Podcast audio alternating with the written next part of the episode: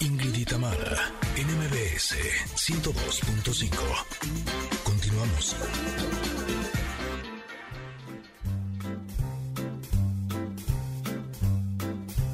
Oh, the shark, babe, has such teeth, dear, and he shows them pearly white. Just a jackknife has on that heat, babe, and he keeps it out of sight. You know when that shark bites with his teeth, dear scarlet billows start to spread. And fancy gloves, though, is on that key thing. So there's never, never trace of bread on the sidewalk. Oh, Sunday morning, don't you know? Lots of body just oozing light and someone sneaking around the corner. Could that be our boy, Mac the Knight? From a Mac the este jueves de covers de Ingrid y Tamara. Y estamos súper contentas porque tenemos un gran invitado el día de hoy, ya que cada vez, desgraciadamente, es más frecuente que intenten hacernos fraudes por teléfono y por correo electrónico. Por lo tanto, eh, nuestro invitado nos va a dar todas las mañas que pueden utilizar para querer atraparnos y para que no nos dejemos, para que no lo permitamos y podamos seguir cuidando nuestro patrimonio. Por eso le damos la bienvenida a Juan Carlos Jiménez. Él es director general de la Asociación de Bancos de México y nos hablará precisamente de este tema. Buenos días, Juan Carlos. Buenos días, Ingrid y Tamara, qué gusto saludarlas, gracias por este espacio. Un saludo a toda su audiencia. Gracias. Gracias, al contrario, estamos muy agradecidas de que puedas darnos toda esta información porque eh, desgraciadamente cada vez es más frecuente. De hecho, eh, a mi hermana hace yo creo que dos semanas intentaron hacerle un fraude por teléfono. Eh, creemos que incluso la persona podría haber trabajado en el banco porque tenía mucha información confidencial que eh, solamente una persona sí podría tenerla y casi cae. O sea, por un número casi le hacen un fraude, pero no cayó. Así es que nos gustaría que nos dijeras cuáles son las formas en las que pueden hacernos estos fraudes por teléfono.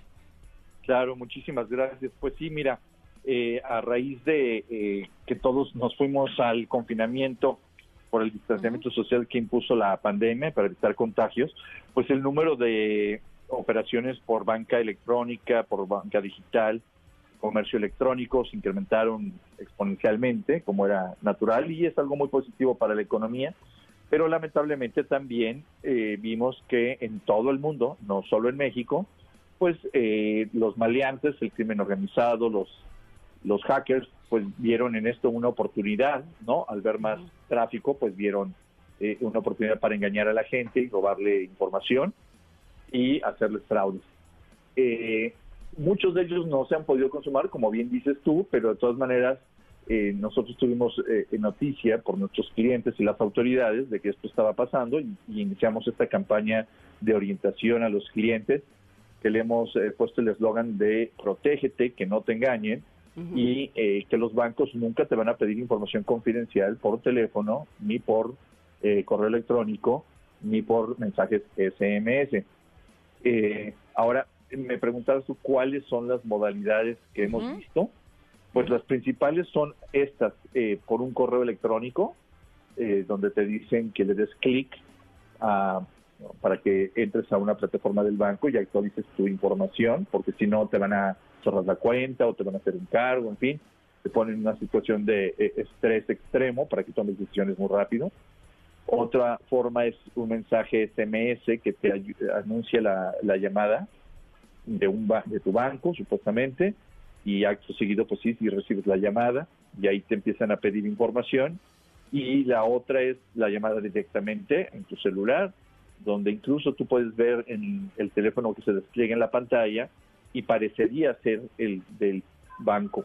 Eh, pero es un, un enmascaramiento. ¿Y cómo, cómo saber si efectivamente es el banco quien te está Exacto. llamando o no?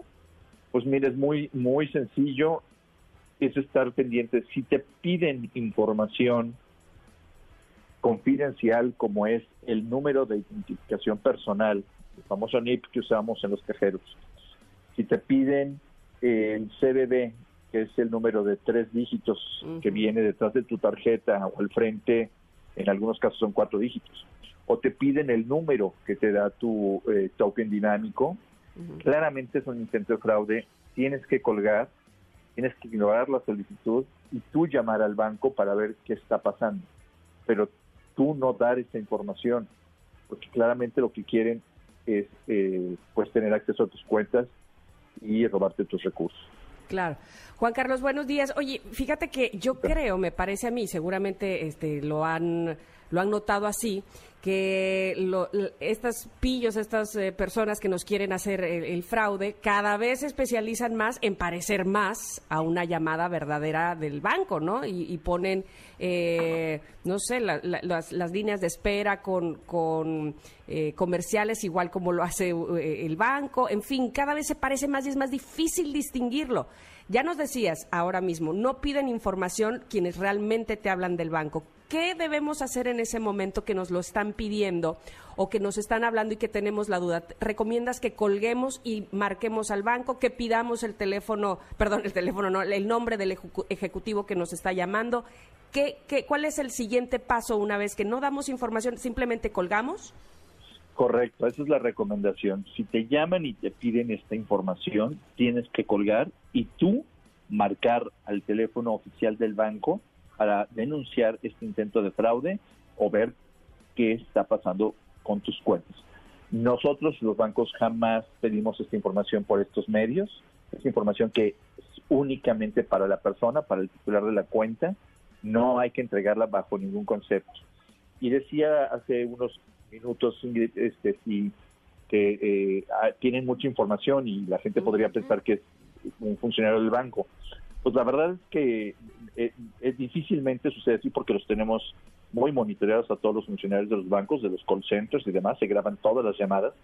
Lo que puede suceder es que, pues como, como la, la, información la dejamos por muchos lados, pues, hay bases de datos que se van armando, lo que le llaman eh, minería de datos, eh, ingeniería social, que hacen estos delincuentes, que es gente muy sofisticada, eso tienen, eh, sí tienen muy muchos elementos de sofisticación, bien decías, se parecen mucho a las llamadas de un call center, incluso te dicen que van a grabar la llamada para fines de calidad, oyes en el fondo otras llamadas que están haciéndose, lo tienen muy bien armado, pero la información, que es un tema que tenemos que trabajar todos, la pueden obtener de muchos lados.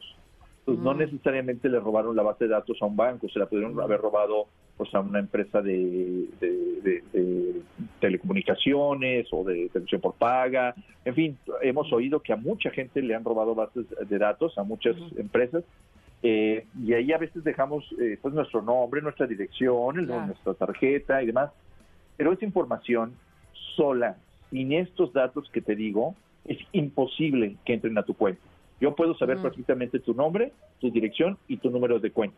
Pero si no tengo el NIP, si no tengo el CBB o si no tengo el token dinámico, no puedo hacer nada. No me sirve de nada. No puedo hacer este, un fraude. Okay. Sí, justo a ella le dijeron que si quería redimir unos puntos y convertirlos en dinero en efectivo. Y la le dieron su número de cuenta, le dieron su nombre y la empezaron a guiar en la plataforma así, métete aquí, ya no sé qué, y ahí mete tu NIP, ya no sé qué. Y lo que querían es que ella sacara un eh, código para que el delincuente le sacara el dinero del cajero automático. y cuando ella le estaba, eh, ok, deme el número y empezó mi hermana, el 5, 6, y en eso, o sea, a un número dijo, es que esto no está bien, se me hace que me quieren robar. Y ahí es donde se dio cuenta, cachó y entonces no lo permitió, pero realmente sí la estaban dirigiendo. Por eso es por lo que digo que es una persona que sí conocía el movimiento y la forma en la que eh, se ocupa esta plataforma. Pero creo que lo que estás diciendo es muy claro. Si nos llaman por teléfono para pedir pedirnos información, nunca darla, ya sea por correo electrónico, por SMS o por llamada. ¿Estoy en lo correcto? Estás en lo correcto. Y, incluso ahorita que decías lo de la plataforma, es que incluso eh, eh falsifican o eh, crean páginas apócrifas Eh, hay mucha inversión detrás de esto. Entonces tú sientes que estás navegando en la página del banco, pero en realidad estás metido en una página que ellos copiaron. Entonces tú juras que estás dentro de la página del banco. Por eso lo, lo que nosotros pedimos es que no le den clic a ningún enlace.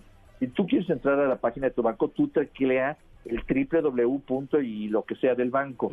O si vas a hacer la llamada, tú la inicias.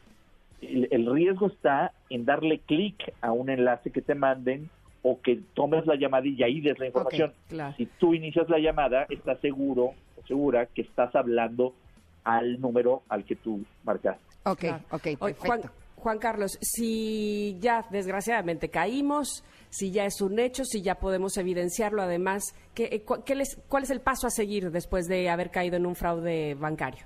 Inmediatamente hay que denunciar al banco, eh, quiero decir, levantar la queja ante el banco para que le den un número de aclaración, denunciar ante las autoridades competentes este intento de fraude o el fraude y eh, darle seguimiento.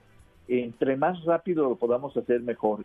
Y para evitar que te pasen estas cosas, yo te diría que la operación bancaria digital, el comercio electrónico es muy, muy seguro, pero lo puedes hacer incluso todavía más seguro porque eh, los bancos invierten miles de millones de pesos cada año en tecnología, en ciberseguridad, y tú puedes dar de alta en tu aplicación, en tu banca móvil, eh, esta que usamos en los celulares, eh, pues alertas. Si alguien está haciendo un cargo, un intento de cargo a tu cuenta, puedes prender y apagar tu cuenta, puedes eh, generar eh, tarjetas de, de crédito digitales para un solo uso, eh, NIPS para un solo uso, en fin, con eso puedes estar todavía más tranquilo de que tus cuentas están bien protegidas, pero hay que usar la tecnología. Ok, ok, perfecto. Eh, Juan Carlos, nos aclaraste muchísimas dudas, te agradecemos mucho que hayas estado con nosotros. Eh, si nuestros conectores tuvieran más preguntas, ¿a dónde podrían acudir?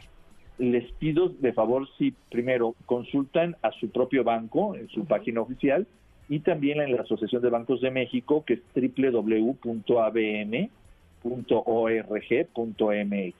No importa si nunca has escuchado un podcast o si eres un podcaster profesional.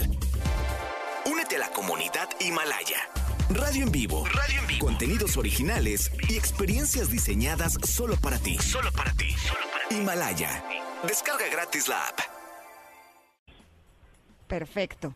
Pues muchísimas gracias por toda esta información. Muy Nos va a amable. ayudar mucho para evitar estos fraudes. Al contrario, muchas veces ayúdenos que pase de boca en boca este, Así este es. consejo, este tip, no a entregar esta información bajo ningún concepto.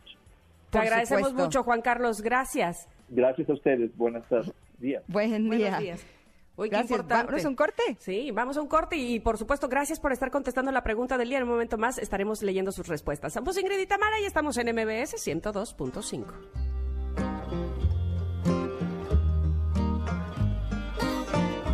Load up on guns. Bring your friends. It's fun to lose to pretend she's overboard. Myself assured, I know, I know a dirty word. Hello, hello, hello, hello.